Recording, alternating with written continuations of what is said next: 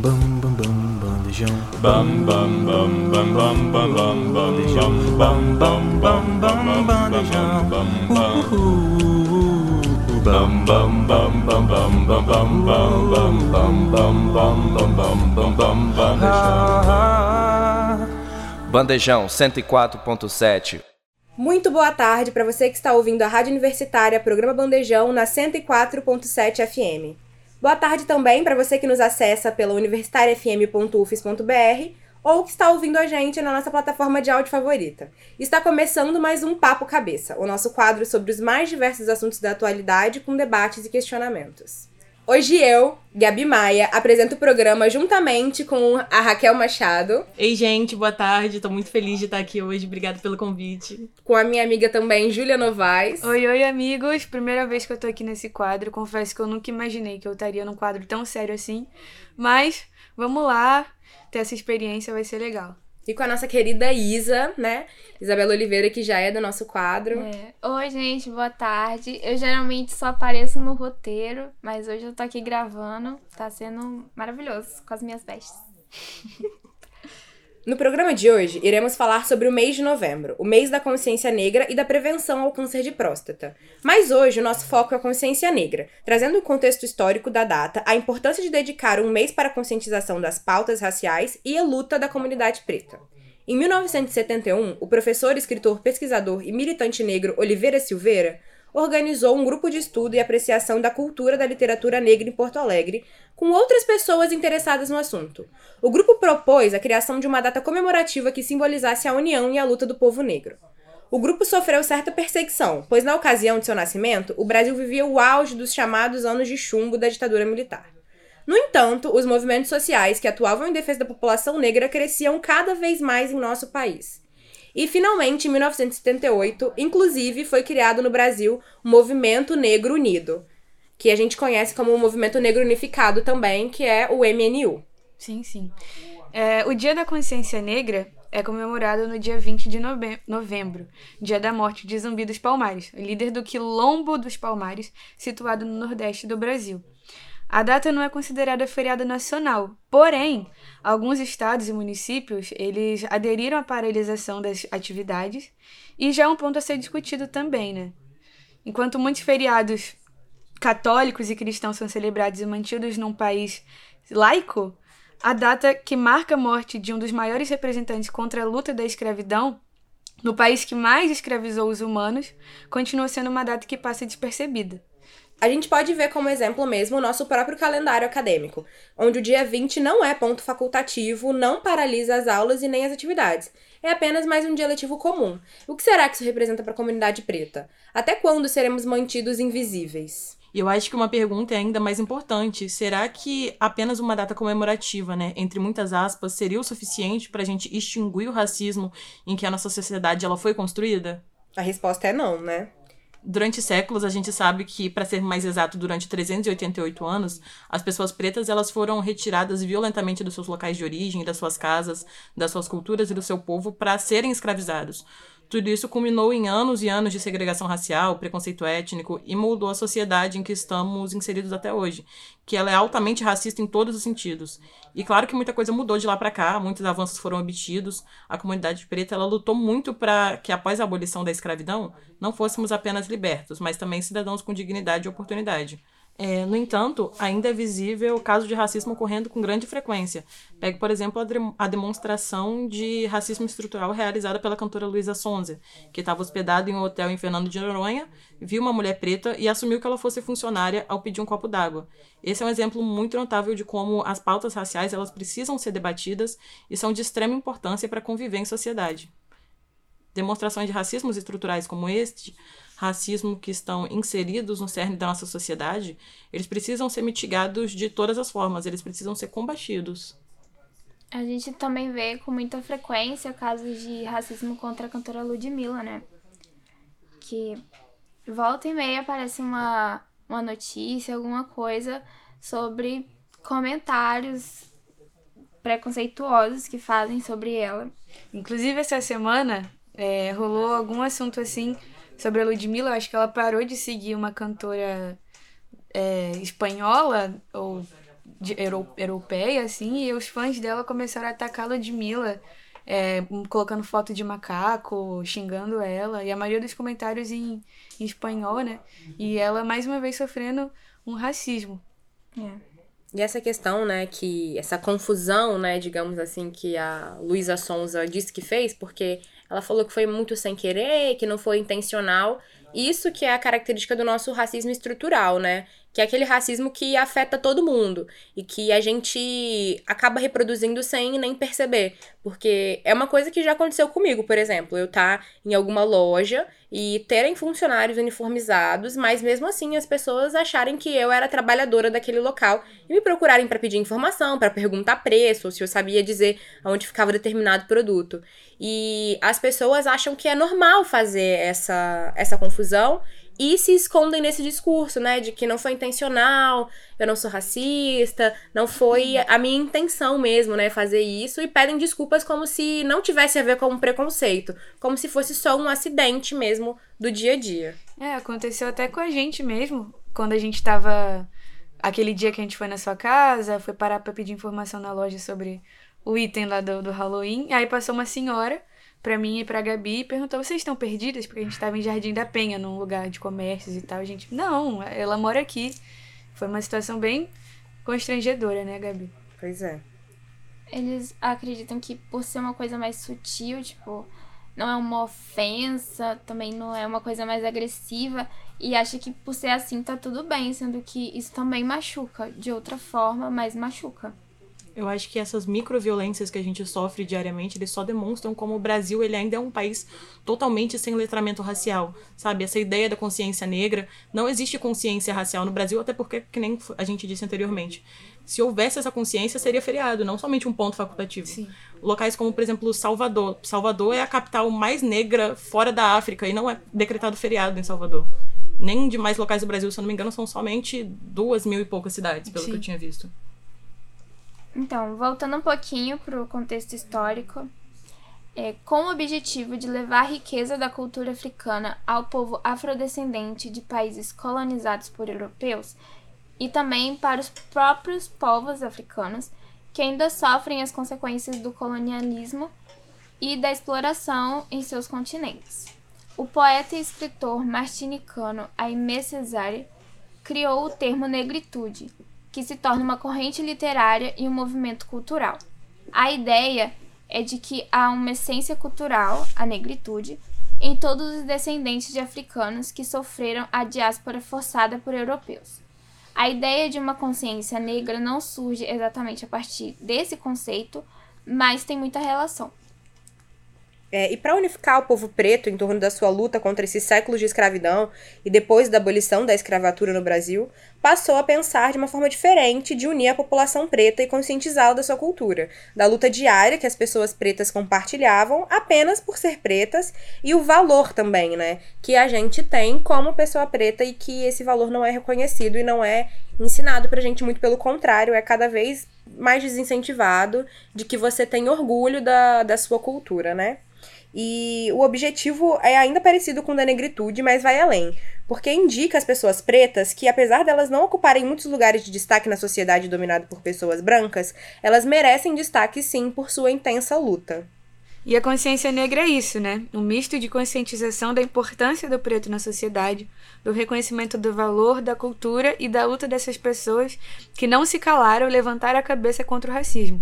Apesar do protagonismo negro nessa consciência, que é mais uma ideia ou conceito do que uma prática em si, é, do que um movimento, né, os movimentos sociais, podemos esperar que a partir do choque com a consciência negra, as pessoas brancas repensem suas práticas. Essa é uma pauta muito importante e que eu, assim, né, como sempre militante da causa negra, quando é, vinham alguns brancos aliados, digamos assim, conversar comigo, sempre essa era a dúvida de que surgia, né? O que eu, como branco, posso fazer na luta é, antirracista, né? Porque a gente sempre fala isso, não basta ser, não ser racista, você tem que ser antirracista, porque o branco tá num local de privilégio e ele tem que começar a se desapegar desse privilégio para poder lutar para uma outra pessoa que historicamente foi é, sofreu, né? Sofreu muito com a escravidão, sofreu com uma colonização que a gente não pediu e com violência e genocídio e que e todas essas violências, né, que se perpetuaram através do racismo até hoje.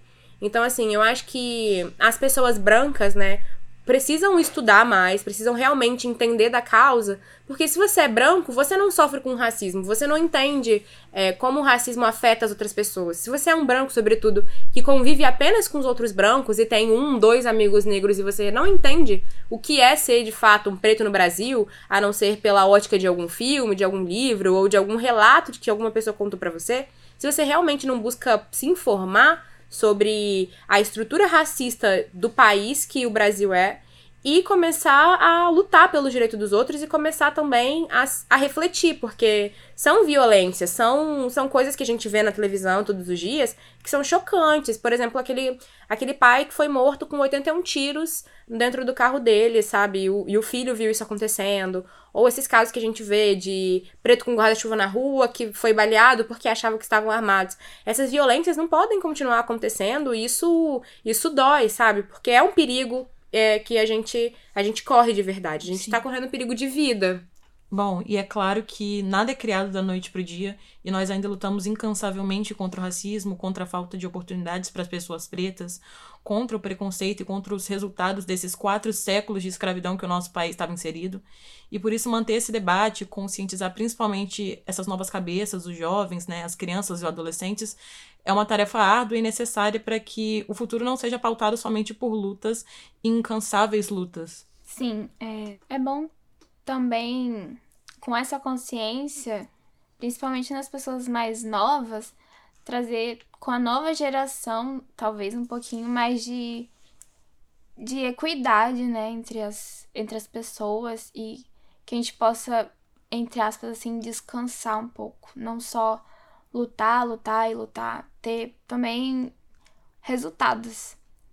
É, se a batalha para consolidar uma data de reflexão e resistência negra no calendário nacional é resultado de um processo de mais de 50 anos, a luta para destruir os alicerces desses problemas estruturais que se arrastam desde o período colonial é ainda mais árdua. O abismo social que separa negros e brancos desde o nascimento no Brasil foi exposto em números pelo IBGE. Segundo o estudo Desigualdades Sociais por Cor e Raça no Brasil, divulgado no ano de 2019, pretos ou pardos somavam 64,2% da população desempregada e 66,1% da população subutilizada. Tinham rendimento médio pouco superior à metade do que recebem os brancos e quase 2,7 vezes mais chances de serem vítimas de homicídio intencional do que uma pessoa branca. Então, esses dados que a gente traz, né, refletem muito a realidade do país e refletem, assim, os casos que a gente vê na internet e casos maiores, como o do George Floyd, que repercutem, né, e que levam as pessoas para a rua por causa da tamanha violência que as pessoas pretas estão sujeitas e que elas sofrem. E trazendo para um, um panorama mais pessoal, eu queria saber de vocês, né, porque estamos aqui, quatro mulheres pretas, e, né, a gente tá aqui apresentando esse programa de consciência negra e faz muito sentido que a gente escute as nossas vivências e que a gente compartilhe, porque conversando com pessoas pretas você percebe que essas, essas experiências não são individuais e que outras pessoas sofrem exatamente a mesma dor que você. Então, me conta um pouco mais, Júlia, como é que foi a sua descoberta de se entender uma mulher preta? Então, foi uma doideira, assim, né? Usando gírias mesmo, porque eu tenho um pai preto e uma mãe branca. Então, nesse meio, a minha mãe e nem meu pai me, me falavam que eu era preta, que eu era uma pessoa de assim, né? E aí ela, ela é sempre uma forma de diminuir. Não, você é moreninha, não, você é branca, não, você. Ah, você não é nada. Era tipo assim, sabe? Eu nunca fui considerada. Até que eu comecei a trabalhar, foi esse ano até, no, no, no projeto da Vale. E conheci umas amigas muito queridas, assim, que eu vou levar pra vida, todas pretas, e foi nesse meio que eu comecei a me entender é, como pessoa preta, né? Entender que quando eu tava perto de um outro grupo de amigos meus, todos brancos, eu ficava meio me sentindo inferior, me sentindo feia, só porque eu tava perto de pessoas totalmente brancas, assim, com outras vivências do que as minhas. E eu não entendia por que, que eu tinha esse sentimento de tipo, poxa, por que, que eu tô me sentindo assim, sendo que eu, antes de vir pra cá, eu tava me sentindo bonita, eu tava me sentindo legal, interessante. Mas quando eu tô com eles, eu me sinto meio que esquisita, sabe? Por quê? E aí que eu fui entendendo, fui caminhando, conheci outras pessoas também que me levaram a entender isso e ser feliz, né? Entendendo de fato quem eu sou.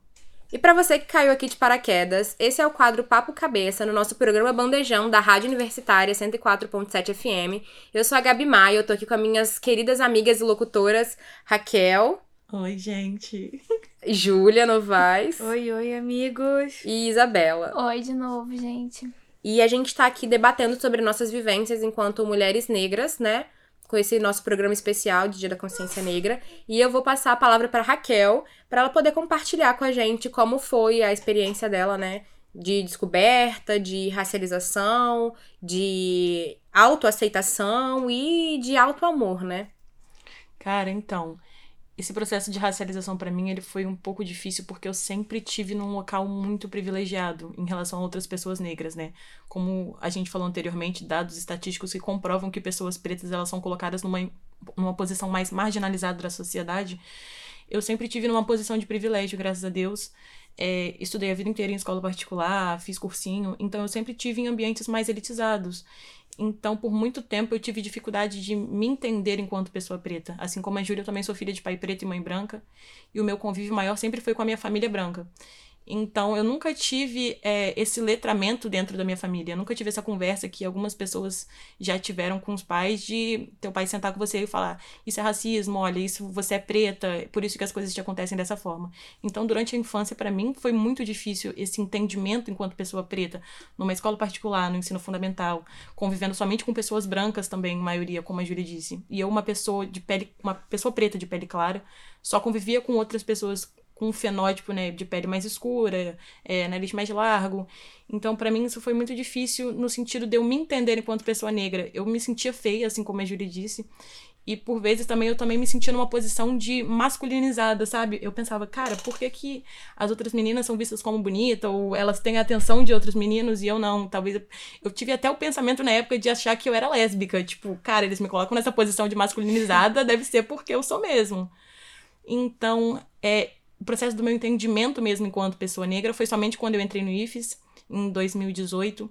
E aí eu convivi com muita gente de locais totalmente diferentes, pessoas pretas é, na mesma posição do que eu e em posições diferentes. E eu acho que foi essa troca que me fez é, me enxergar enquanto pessoa preta, me entender bonita enquanto pessoa preta, construir uma autoestima através disso, né? O convívio com pessoas pretas é muito importante. Então acho que foi através disso. E você, Isa, compartilha também com a gente a sua experiência. Então, é, eu nasci na Bahia, eu morava em Simões Filho, é uma cidade que fica do lado de Salvador. Então, lá tem essa coisa de que todo mundo é preto, todo mundo. Não tem branco lá, tem essa história, né? Então, eu tô acostumada a conviver com pessoas pretas. Minha família toda é. Meus amigos de lá também são. Mas tem essa coisa de tipo, se você não é preto retinto, então aquilo não é com você. Aí, então eu sempre tive esse conhecimento com as pautas raciais e tudo, mas eu percebi que eu sempre vi aquilo de um ponto distante, tipo, aquilo existe, aquilo é um problema, mas não é um problema meu. Então foi um processo muito longo para eu poder entender que aquilo também era sobre mim, que eu fazia parte daquilo. E foi muito difícil, assim. Eu só fui perceber mesmo quando eu saí daquele ambiente e fui para outros lugares e comecei realmente a conviver com pessoas brancas com frequência. E, sabe, foi bem difícil porque eu me sentia um peixinho fora d'água, assim. Não, não me sentia confortável com aquelas pessoas e eu me sentia horrível, na verdade. E ninguém conseguia entender, eu tentava conversar com alguém e eu não... e essas pessoas não me entendiam, elas não conseguiam compreender os meus sentimentos, porque aquilo estava doendo tanto. Então é, chegar aqui nesse estado de novo e encontrar essas pessoas que eu tô conversando agora foi muito importante para mim, pra voltar a me entender. Foi. É isso. Legal. É, a minha experiência, assim, é bem parecida com a da Raquel. Eu sempre vivi num lugar de muito privilégio. Eu moro num bairro de classe média, né? E estudei em colégio particular, não todo todo o tempo, né? Estudei no ensino fundamental 2. Então foi no momento que eu também tava ficando mais velha e me descobrindo como pessoa negra, eu tive sorte, assim, de, na escola, né, ter professores que sempre me apontavam como negra. Eu tinha uma professora negra que fazia trabalhos raciais e que é, ajudavam os alunos a se entender mesmo. E uma influência, assim, para mim que é muito grande é minha mãe. Meus pais são negros, é, a minha mãe é uma mulher negra de pele clara, assim como eu, e o meu pai é, é preto, tem um tom de pele um pouco mais escuro, mas ele não é o preto mais retinto, né? Mas assim, somos todos negros, e a família do meu pai é toda preta também. Mas assim, a minha mãe, ela sempre esteve conectada com questões raciais, ela participava do movimento negro unificado. Então, assim, ela sempre tentou trabalhar em mim essa questão da autoestima, da aceitação, mas é, a minha mãe, ela é adotada, então, assim, a família que eu tenho por parte de mãe é composta majoritariamente por pessoas brancas. Então, também tive esse momento de não me entender, não me enxergar como pessoa negra por não ser uma pessoa retinta. E, mas assim, né, voltando para aquela questão que a minha mãe sempre tentou construir essa autoestima e criar, né, esse amor pela racialização que ela tem em mim, para mim sempre foi muito difícil, porque a minha mãe em casa falava que eu era linda, mas eu ia pra escola e eu escutava que eu era feia o tempo inteiro. Eu ia para os locais comuns, eu ia pro cursinho, eu ia pra pracinha, eu ia para conviver, né, com outras crianças, e elas apontavam a textura do meu cabelo, o tamanho da minha boca. Então, assim, é, essas características que fizeram aprender a não gostar de mim desde muito cedo. Eu, assim, né, sou muito privilegiada, então desde aquela época eu comecei a ter baixa autoestima, eu procurei tratamento com psicólogo. E é uma coisa que, assim, me afeta até hoje, em questão da, da autoestima mesmo. Porque. E até um ponto que eu tava citando com algumas amigas minhas, e até inclusive com a Raquel, e eu acho que é uma vivência também que vocês devem compartilhar de alguma forma. Porque quando eu era mais nova, eu era vista como negrinha.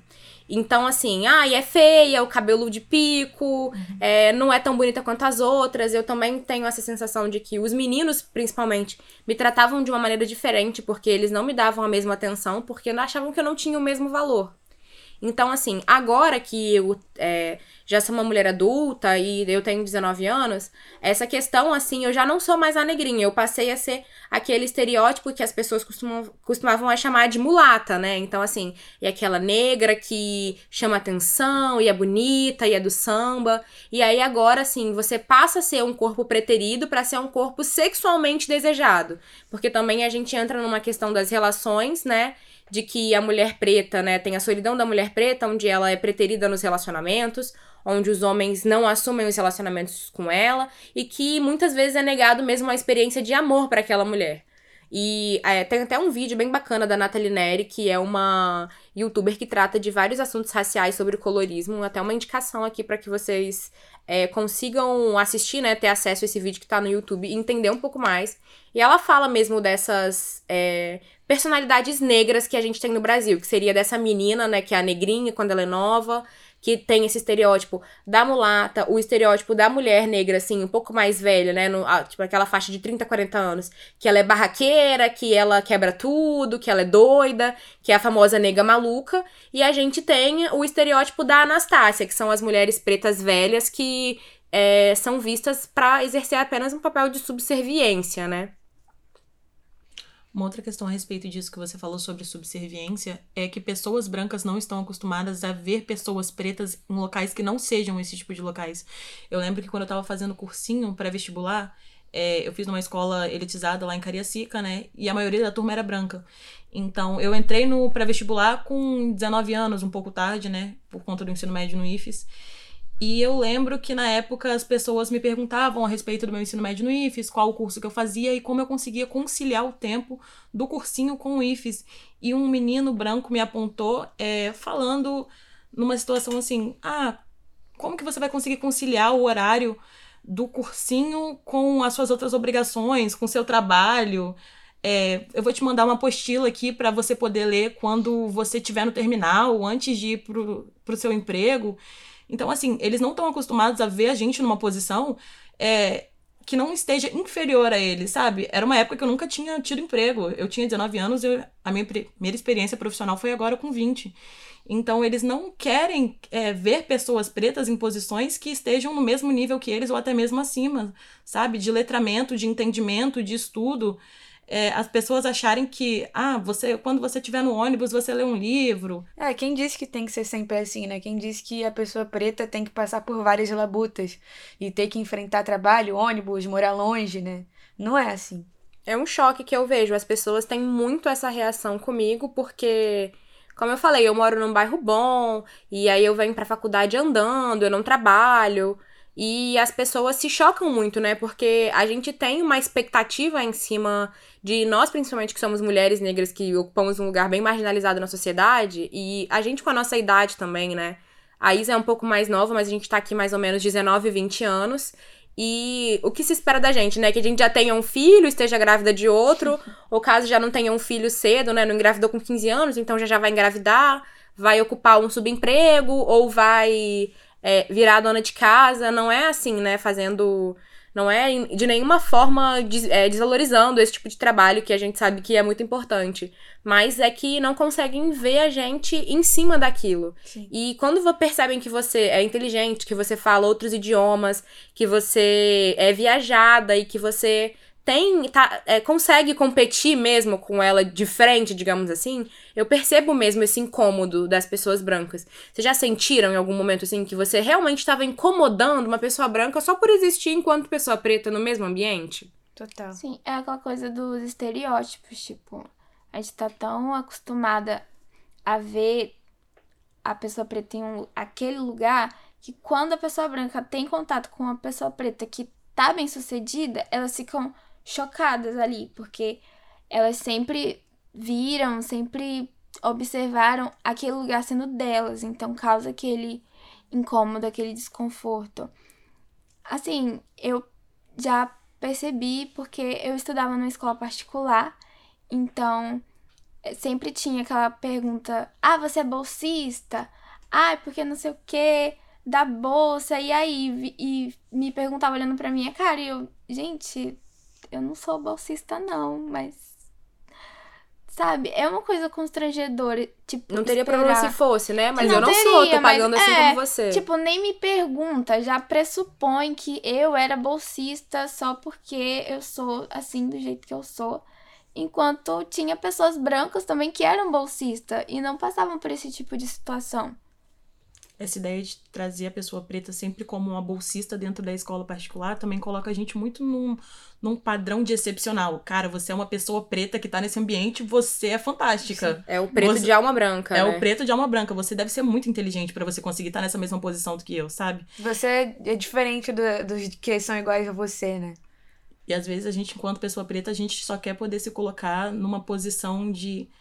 Cara, eu sou normal, que nem você. Eu sou um branca. estudante. Isso. Eu não sou uma pessoa excepcional, sabe? Eu tenho o direito de ser medíocre, assim como você, pessoa branca. E é um outro ponto também, né, que a gente tá tocando aqui, das nossas capacidades de, de ter um pensamento crítico, na nossa capacidade de desenvolver um debate e se destacar. E é uma coisa que é triste, mas que é muita realidade, é que não importa o quanto a gente se esforce também.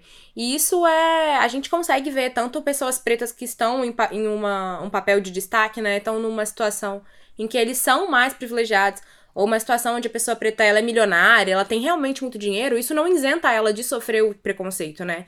Então, mesmo que eu me esforce demais, mesmo que eu estude muito e que eu me forme e que eu ganhe muito dinheiro, para algumas pessoas eu ainda vou ser apenas lida como uma pessoa preta qualquer. Tipo, o que, que essa mulher tá fazendo aqui, entendeu?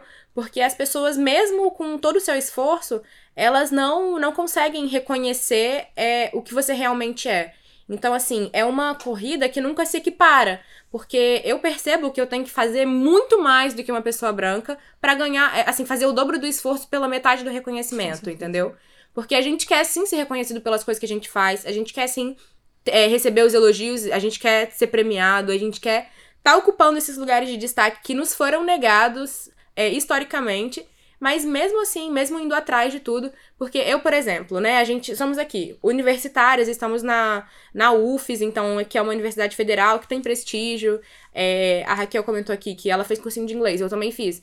Então a gente fala outro idioma, eu faço curso de francês e um monte de coisa assim, sabe? Mesmo que a gente se vista bem, esteja com o cabelo é, alisado, mesmo que a gente esteja dentro das normas do que é esperado para uma pessoa preta ser boa, entre muitas aspas, a gente ainda assim é uma pessoa preta, porque a raça é a primeira coisa que a gente lê na outra pessoa, né? E é essa leitura automática e preconceituosa que acaba levando a gente para essas, situações de racismo que são muito tristes que a gente vive. E complementando com o que a Gabi disse, é, fala-se muito disso também no livro da Angela Davis, né, na autobiografia dela. Ela fala sobre o atravessamento dessa interseccionalidade de nós enquanto mulheres e pretas, a gente já está numa posição inferiorizada, né, por ser mais de uma coisa, ainda mais a gente que também é LGBT, então eles sempre colocam a gente nessa posição inferior em relação às outras. Voltando até para um ponto que a gente estava falando sobre os tons de pele, né? A gente, enquanto pessoa preta de pele mais clara, a gente teve esse momento de se descobrir preto, né? Tem até um livro muito bacana que chama Tornar-se Negro, que fala um pouco dessa dessa transição de se descobrir preto quando você é um preto com mais privilégios ou um preto de, de pele mais clara. Mas existem as experiências das pessoas pretas de pele retinta, que assim, apesar de eu não ser a pessoa preta de pele retinta, eu tenho convivência muito próxima com pessoas que são, que por exemplo, o meu irmão, que é o Davi, ele tem 11 anos, e o Davi sabe que ele é preto desde sempre, porque o Davi é uma criança preta retinta, que assim como eu, tá inserido em um, um contexto, né, de privilégio, porque ele mora num bom bairro, ele estuda numa escola que, apesar de ser pública, é uma escola que tem mais pessoas brancas por estar localizada no bairro onde a gente mora. Mas o Davi, ele não teve esse processo de descobrir que ele, é, que ele era preto, né? Ele já. A minha mãe teve que ter uma conversa com ele, sabe? De que, ô oh, meu filho, você é preto, é por isso. O Davi era, era criança, assim, ele tinha uns 5 anos, ele tava na piscina, aí uma outra criança começou a chamar ele, ô chocolate, ô chocolate, ô chocolate. E aí, é, a criança vai comer esses questionamentos, isso vai começar a surgir muito antes, entendeu? E é muito cruel, porque você tem que sentar com seu filho e conversar com ele que existe a possibilidade de um policial te parar na rua, que existe a possibilidade de você ser enquadrado e de que você pode sofrer é, alguma ação violenta do policial pelo simples fato de você ser preto. O meu irmão, né, voltando ao exemplo dele, ele tem 11 anos, mas ele tem 1,75m. Então você olha para ele e você acha que ele tem 15 e não que você tem 11. Então ele tá sujeito a violências, né, que o homem preto tá muito sujeito a essas violências o tempo inteiro. Então, assim, o meu coração, o coração da minha mãe, fica com medo, é um medo real de que ele vai e volta para a escola sozinho. Mas ele vai voltar? E se um policial achar que ele é tá, que ele é bandido? E se ele for confundido? E se acontecer alguma coisa, entendeu? Sim. E ele tem apenas 11 anos e ele já tá sujeito a esse tipo de violência e ele já tem que lidar com questões que os amigos deles, que os amigos dele que são brancos não estão nem pensando nisso. E que os pais desses amigos que também são brancos também não estão pensando em educar essas crianças para serem antirracistas, entendeu? Então assim, talvez os colegas dele tenham consciência racial, assim como eu, entendeu? Quando chegar no é, mais tarde no ensino fundamental ou até mesmo no ensino médio e só entender o que é essa questão de racialização depois, deixando também essas crianças sujeitas a reproduzir esse tipo de preconceito, né? Igual esse episódio que, assim, eu rapidamente exemplifiquei. É, isso também me lembrou um caso que uma vez foi eu e mais uns quatro amigos fazer um trabalho da escola. Aí tinham dois meninos. Um era preto, retinto mesmo, e o outro era branco, assim. E a gente tava esperando eles na pracinha. Tava e minhas duas amigas. A gente viu eles no final da rua, assim, a gente tava esperando eles chegarem.